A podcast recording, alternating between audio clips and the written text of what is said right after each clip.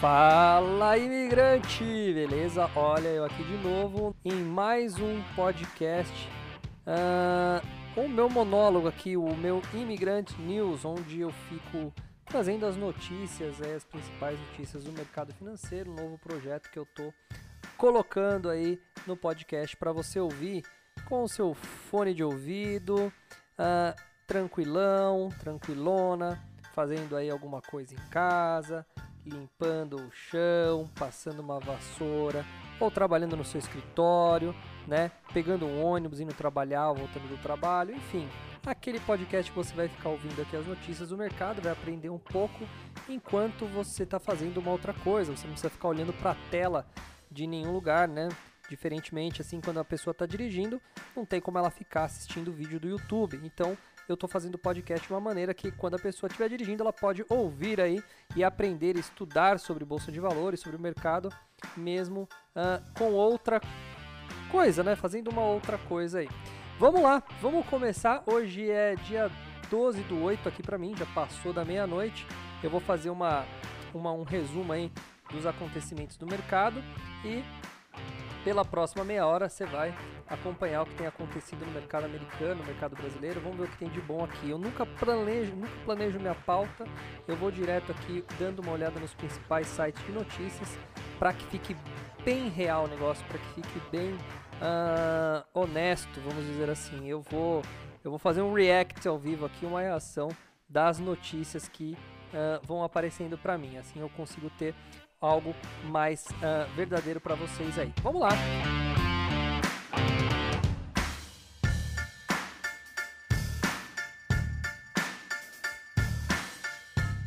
Olha só essa notícia que legal. O brasileiro ingressa na bolsa com investimento médio de 352 reais, 50% tem de 25 a 39 anos e mais de 5 ativos na carteira.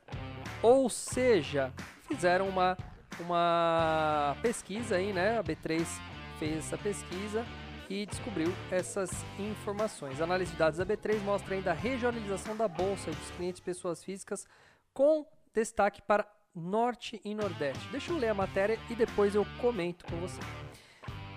Com um maior leque de produtos disponíveis para investimento na bolsa e uma safra de investidores mais jovens, os montantes dos primeiros investimentos em renda variável têm sido cada vez mais baixos nos últimos anos.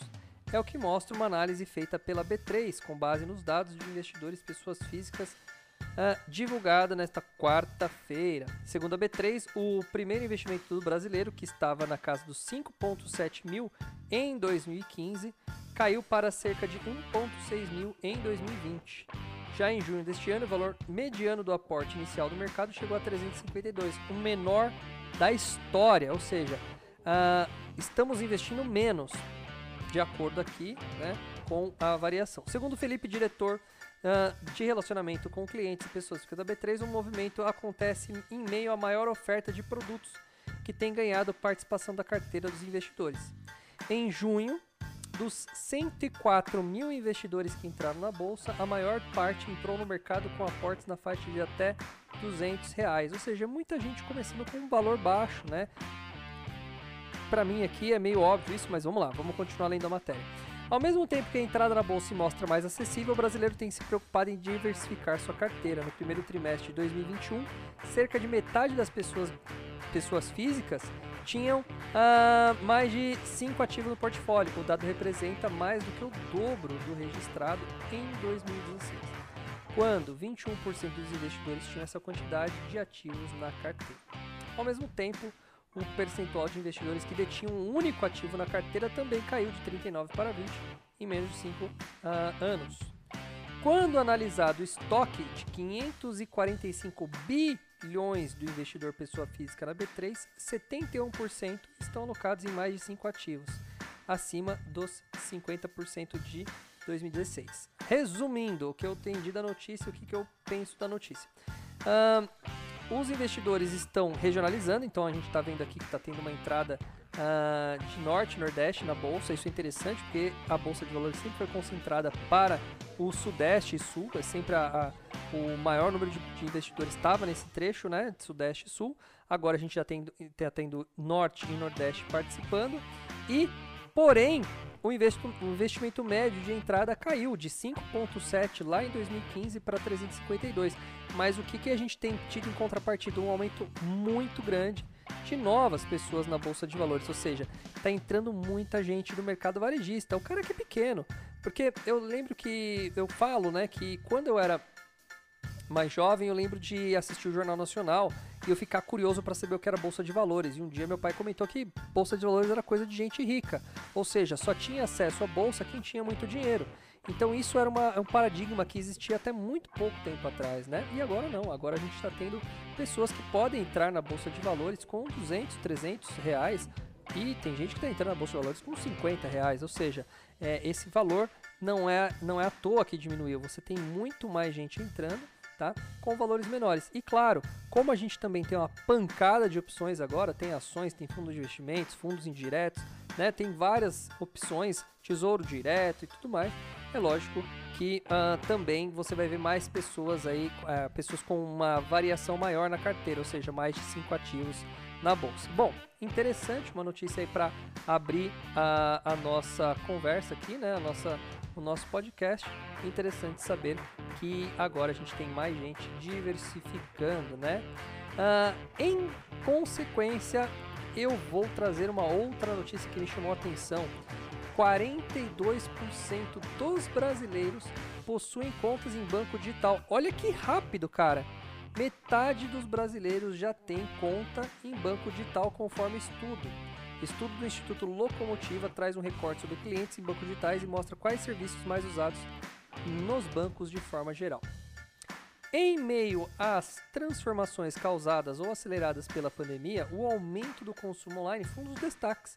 O e-commerce brasileiro conquistou 13 milhões de novos consumidores no ano passado, 29% a mais do que observado em 2019. Uh, ah, na vida financeira, as pessoas também buscam é, consumir praticidade e tecnologia. Uma pesquisa do Instituto Locomotiva em parceria com a TechBand, dona do Banco 24 Horas, mostra que a quantidade de pessoas que possuem contas em bancos digitais está próxima das que possuem contas apenas em bancos tradicionais.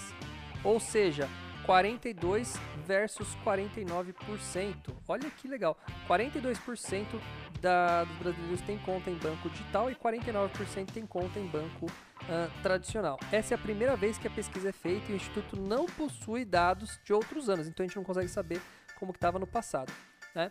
Uh, das pessoas que possuem contas em bancos digitais, 31% possui também conta no banco tradicional, que é meu caso, eu tenho conta no banco tradicional e tenho banco digital também. Uh, só que só 11% dessa, dessa galera que tem, que tem conta, que tem conta somente em banco digital. Então, ou seja, de todo mundo, só 11% tem conta somente no digital. E a faixa dessa galera é jovem, que também já era esperado, 18 a 29 anos, e o número cresce ainda mais. 51% dos jovens possuem conta em banco digital, sendo apenas 19 nesse formato. Então, quando eu vou pegar essa galera aí é, de banco digital, 19 é a galera que está só no banco digital. Diante da aceleração do consumo online e da chegada do Open Banking, Uh, o que se poderia imaginar é que os bancos tradicionais estão ganhando concorrentes cada vez mais fortes e que estão atraindo mais clientes. Porém, segundo Luiz Stephanie, diretor do autoatendimento da TecBan, não há elementos de pesquisas que permitam concluir que os bancos tradicionais estejam perdendo força. Tá? Por enquanto, o dado mostra que a população está procurando mais serviços financeiros e que há espaço para todos os players de acordo com o perfil do cliente, ele afirma. A pesquisa foi feita com 1.600 entrevistados em todo o país com 18 anos ou mais, entre 13 e 21 de maio. Foi divulgada nesta quarta, dia 11. Tá? Uh, Open Banking. De um lado, os bancos digitais querendo mais espaço, do outro lado, os tradicionais querendo manter o espaço. Muito significativo no Brasil. A disputa já começou, mas ficará ainda mais acirrada a partir segunda, da segunda fase do Open Banking, que tem data de início marcada para essa sexta-feira, 13 de agosto. Com o Open Banking, o cliente terá mais autonomia para decidir com quem, para quem e por quanto tempo vai querer compartilhar alguns dados, a fim de ter acesso a serviços e produtos mais adequados ao seu perfil e até mais baratos. O Open Banking certamente trará ainda mais alternativas para os consumidores e permitirá que as instituições conheçam de forma mais profunda o perfil do cliente, para que os produtos e soluções sejam oferecidos de forma mais objetiva. uh, deve surgir propostas de serviços adequados aos diferentes perfis e realidades, comenta Stephanie.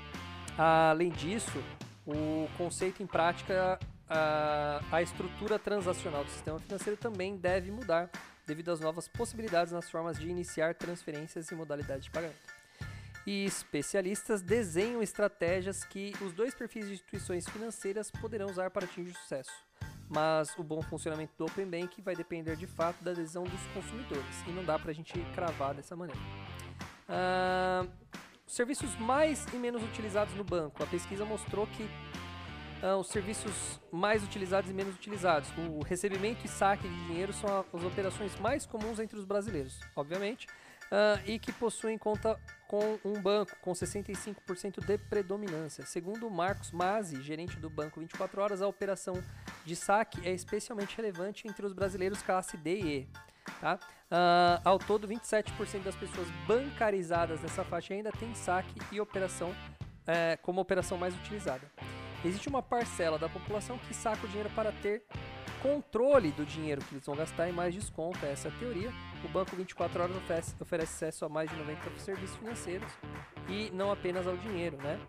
Uh, olha que legal, 65% de todas as operações são entre saque e recebimento de dinheiro. Em segundo lugar, vem pagar as contas e depois fazer compras no cartão de crédito, né? E esses são as operações mais utilizadas no banco hoje em dia. O levantamento mostra também que 20% dos brasileiros, em torno de 32 milhões de pessoas, utilizaram algum aplicativo para trabalhar ou obter renda e 37 entrevistados sacam tudo que ganha nos aplicativos. O consumidor procura uma fonte entre o físico e o digital. No século XXI, a lógica de que o de a lógica que de fato entrega tudo o que o consumidor precisa é aquela que une as comodidades do digital com a experiência que só o físico consegue oferecer, diz Renato, Renato Meireles, CEO do Instituto Locomotiva. Olha que interessante, né? Então a gente tem aí uh, uma coisa que eu já até conversei em alguns podcasts com alguns alunos, não me lembro qual, sobre bancos uh, privados, né? O que, que eu enxergo com banco privado e banco digital? Bom, o banco digital veio para ficar, ele é o futuro e se você tem um pouquinho de pensamento no futuro e você quer fazer investimentos, eu colocaria uma parte da sua carteira voltada para bancos digitais. Aqui no Brasil a gente tem o Banco Inter, a gente tem o BTG Pactual, a gente tem o Modal Mais, são bancos que provavelmente serão uh, referência no futuro. Eles são os pioneiros aí, né? A gente tem o Nubank também, mas o Nubank não tem capital aberto. Uh, e o C6 também, que é um banco forte, mas não tem capital aberto. Dentre outros. Dos capital aberto, foi os que eu mencionei.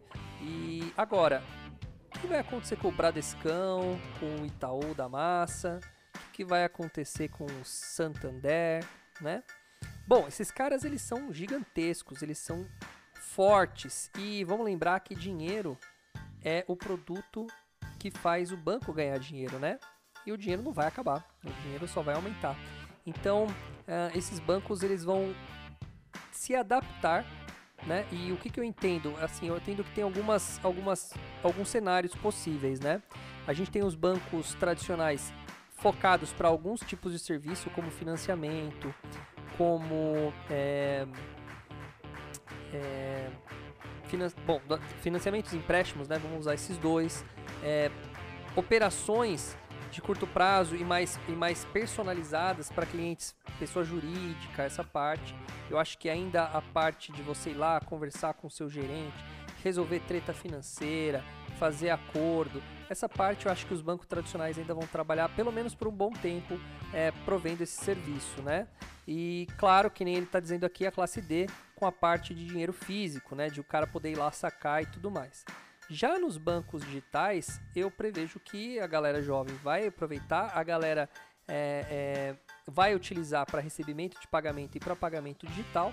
Então esses bancos vão crescer muito nessa parte, porque eles não estão cobrando nenhuma, nenhuma coisa aí. Mas uh, ainda eu vejo que num curto prazo os bancos tradicionais vão permanecer fortes e eles vão se adaptar, tentando, cara, claro, quebrar a concorrência. Porque se você olhar, eu vou até por curiosidade, eu vou colocar aqui. Uh, vamos ver o tamanho né, de mercado de um banco como o Bradesco, tá? Ó, vou fazer aqui ao vivo aqui para você. Eu vou abrir. Vamos ver o tamanho de um Bradesco e vamos ver o tamanho de um BTG Pactual, tá? Que também não é um banco pequeno, tá? Ó, o Bradesco ele está avaliado hoje no valor de mercado de 194 bilhões 770 milhões. Ou seja, vamos, vamos, vamos arredondar aqui para 194 bi, tá? O BTG Pactual, que é um dos maiores aí, uh, que uh, são bancos, né, dessa parte aí que também envolve, está muito forte na parte digital, 116 bi, apesar que o banco uh, eh, BTG é um banco que ele é misto. Vamos dar uma olhada no Modal Mais. Vamos ver a Modal Mais quanto tá? A Modal Mais, olha o tamanho da Modal Mais, o valor de mercado deles, 4 bi. Ou seja, o Bradescão ele é 50 vezes maior, mais ou menos, né? 4 vezes 50 vai chegar perto de 200. Então o Bradesco é só 50, né? São 50 modal mais, é o Bradesco. Uh, se eu ver o Banco Inter, que é maior que o Banco Modal Mais, vamos ver o Banco Inter, o BID 11 aqui, vamos dar uma olhada. O Banco Inter é, vale hoje 61 bi, então aí eu posso dizer que a gente está falando aí de 4 vezes, né? 4 vezes mais ou menos o valor uh, do banco do banco BID. Então, só para você ter um uma noção de tamanho, olha como esses caras já cresceram, né? O banco BID já vale 25% do valor, né? Porque ele tem 61 bi de valor, né? Versus os quase 200. Então, eu vou arredondar aqui para 25% do valor de um Bradesco. Deixa eu pegar o Itaú por curiosidade, vamos ver quanto que vale o Itaú, que o Itaú é bem grande também. Depois vamos pegar o de Santander, vamos ver o tamanho da diferença. Olha, o Santander é 300 bi. O desculpa, o Itaú é 300 bi. É maior que o Bradesco. E vamos ver o Santander. SamB11 aqui, ó. 150. Então, se for em tamanho de banco, em tamanho pelo menos de, de valor de mercado, a gente está com, com o Itaú em primeiro lugar com 300 bi. O Santander, o Bradesco em segundo lugar com 200 bi, tá? E o Santander com 150 bi, ou seja, o, o Itaú ele é dois Santanderes, né? Ele tem dois Santanderes dentro dele. Olha que diferença de tamanho, cara, de um banco para outro. Então assim, esses caras são muito grandes e eles vão, claro, trazer alguma solução para que eles permaneçam no mercado. Então assim, para um curto prazo eu não vejo por que é, eu me desfazer das minhas posições de bancos tradicionais, mas eu estou cada vez mais é, fazendo eu estou fazendo pequenos aportes para, claro, pesar a carteira de uma maneira gradual, mas em banco digital. O banco digital vai participar cada vez mais das minhas carteiras uh, no futuro. Aliás, eu estava ouvindo hoje uh, na rádio uh, sobre carros que voam. Olha que louco! Essa é a matéria que eu ouvi hoje.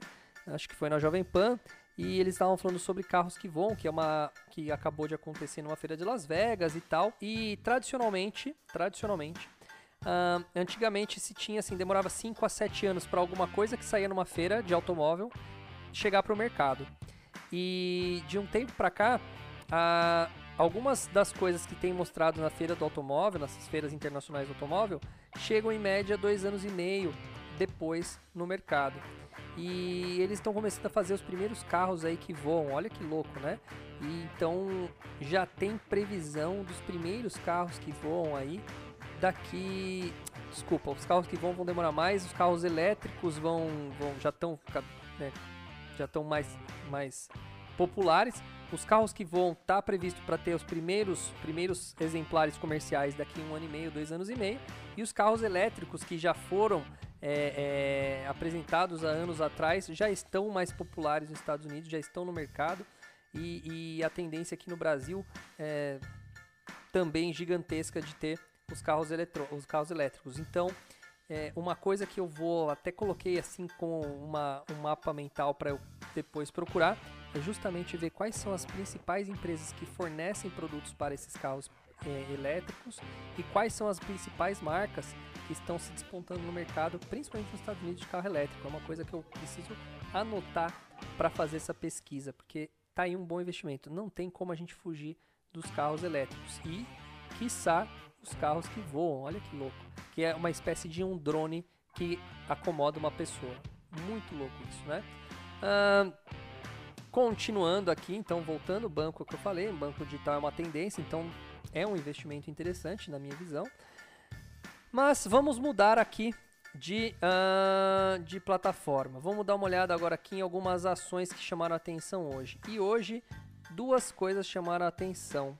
Uh, as ações da JBS e ações da Minerva, ambas empresas de carne. Eu sou acionista da Minerva, estava tomando um prejuízo, eu acho que depois dessa notícia eu vou estar tá ali empatando o meu dinheiro, mas vamos começar aqui com a JBS que vai ser mais rápido, depois eu vou para a Minerva.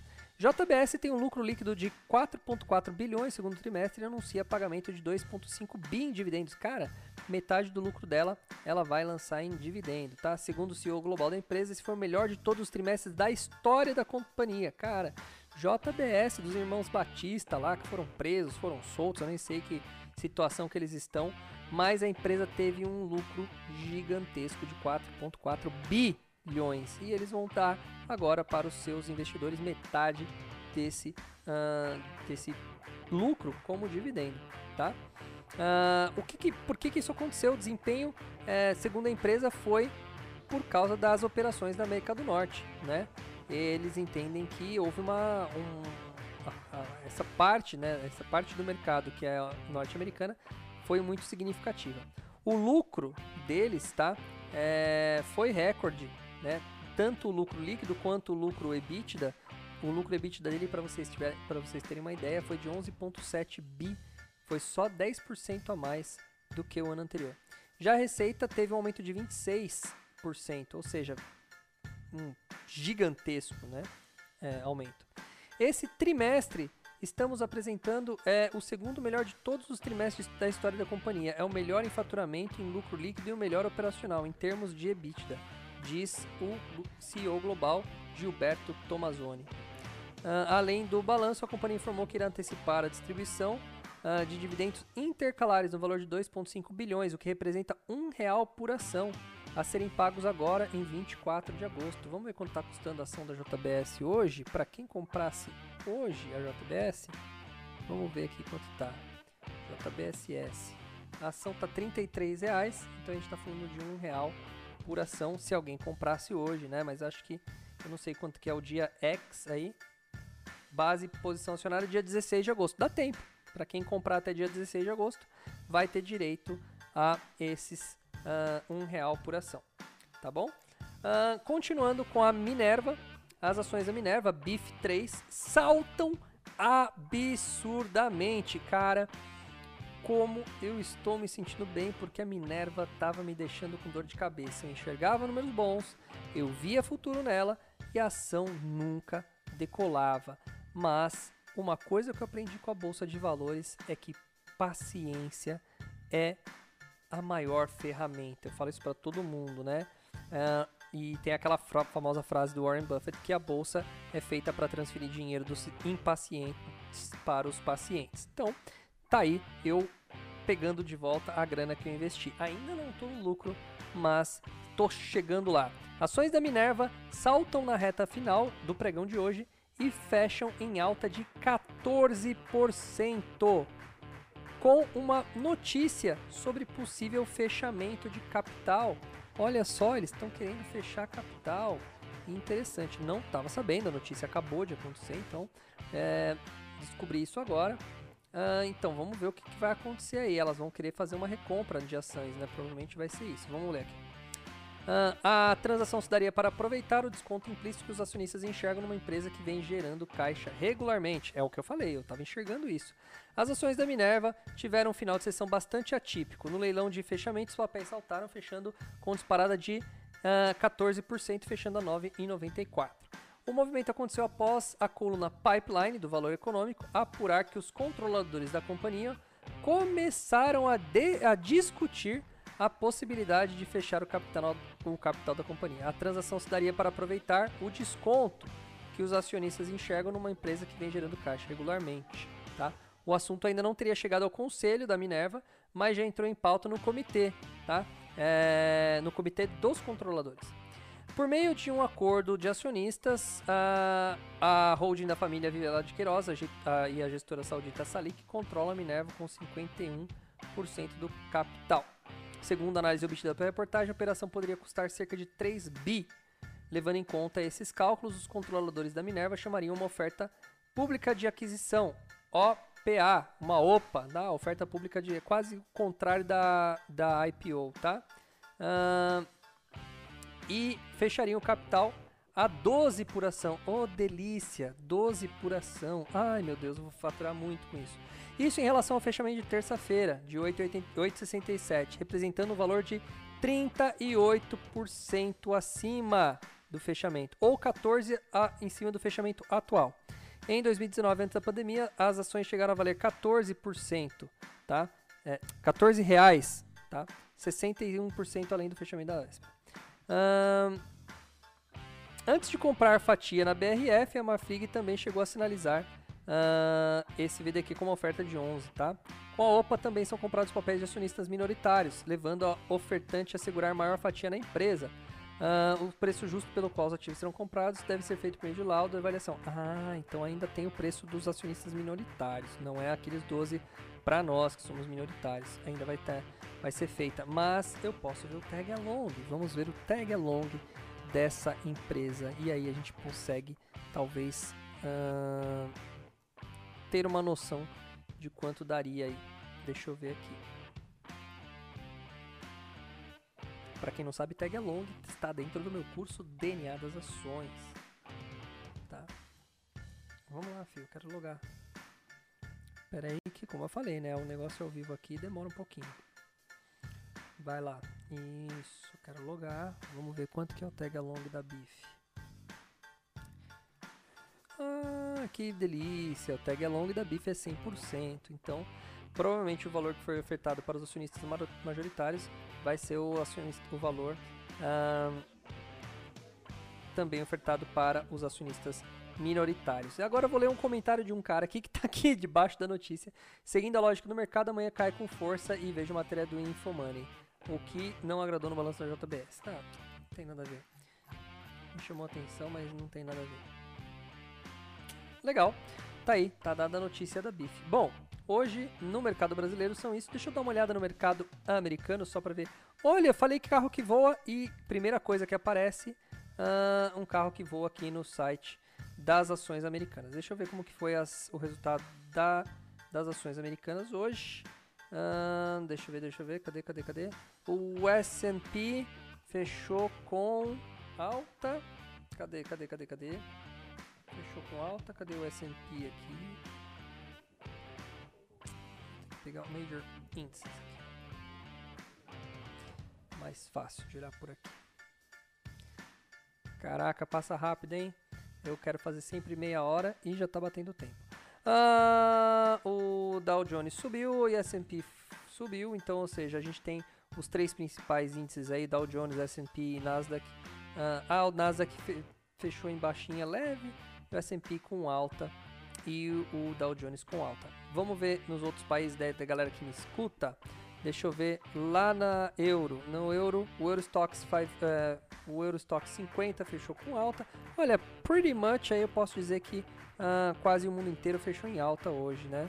Tá, tô olhando aqui todos os índices. O a Londres fechou em alta, a França fechou em alta, a Alemanha fechou em alta. Pessoal Bovespa fechou em baixinha, né? Bovespa tá descendo aqui com essas, com essas tretas políticas, Bolsonaro andando, passando com, com um tanque de guerra, é, votação de, vo, de, de voto impresso, tudo isso daí tá trazendo uma inconsistência política aqui e o mercado não tá com muito, muito bom, muito boa visão aí dessas, desses, dessas tretas políticas aí que tá tendo. Tá difícil o Brasilzão por causa disso. Bom, Estados Unidos tá, tá tudo legal aqui também. Ah, nenhuma, nenhuma. Poxa, que chato, hein? Tem nenhuma matéria interessante para eu ler aqui dos Estados Unidos. Ah, não. Não tem nenhuma matéria chamando a atenção, nenhuma ação que subiu demais. Hum, hum, hum, hum. É, eu acho que é isso. Tá aí. Tá dadas as notícias de hoje. Pelo menos aqui, que nem eu falei, vai ser sempre ao vivo, sempre assim, na lata, que é justamente para a gente é, ter essa realidade aí do que está acontecendo. Não adianta eu ficar preparando notícia aqui e, e ficar aquela notícia xoxa sem nenhuma, sem nenhuma reação, sem nada, já sabendo o que, que eu vou falar. Legal, legal. Fechou. Olha, investidor e imigrante aí, uh, muito obrigado por você ter ficado até o fim. Eu vou tentar aqui, eu, queria, eu gostaria que você passasse um feedback para quem foi meu aluno, para quem tem meu, o meu contato, para quem tem meu direct do Instagram, para quem tem meu WhatsApp.